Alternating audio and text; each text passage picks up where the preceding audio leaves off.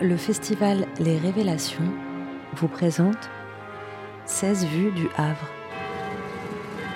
Des phonogrammes imaginés par des élèves du master de création littéraire à partir d'images extraites du film Le Havre d'Aki Korismaki.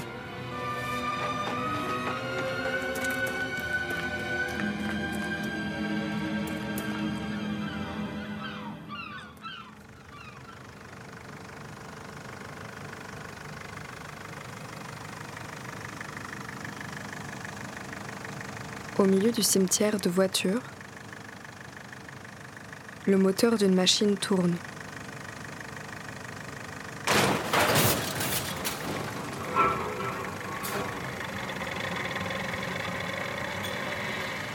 La tôle se froisse sous la pince d'un bras mécanique.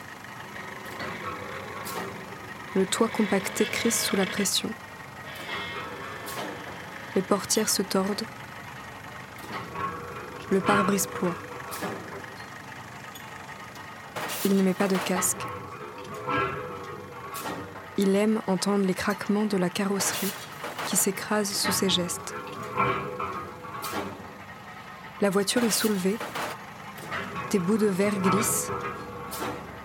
Certains morceaux de ferraille tombent lors du déplacement avant d'être déposés dans un conteneur. Un poids en métal est jeté pour l'aplatir. Il répète plusieurs fois ce mouvement jusqu'à ce qu'elle soit aussi tassée que possible. Les unes sur les autres, les carcasses se tassent. Leur superposition fait grincer celle d'en dessous. Il coupe le moteur. C'est l'heure de la pause. Il a entendu les douze coups de midi par-dessus le bruit de la machine et de la carrosserie écrasée.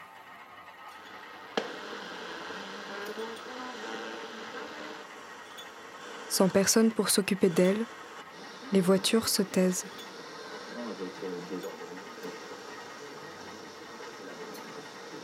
Il allume le poste de radio qui grésille encore.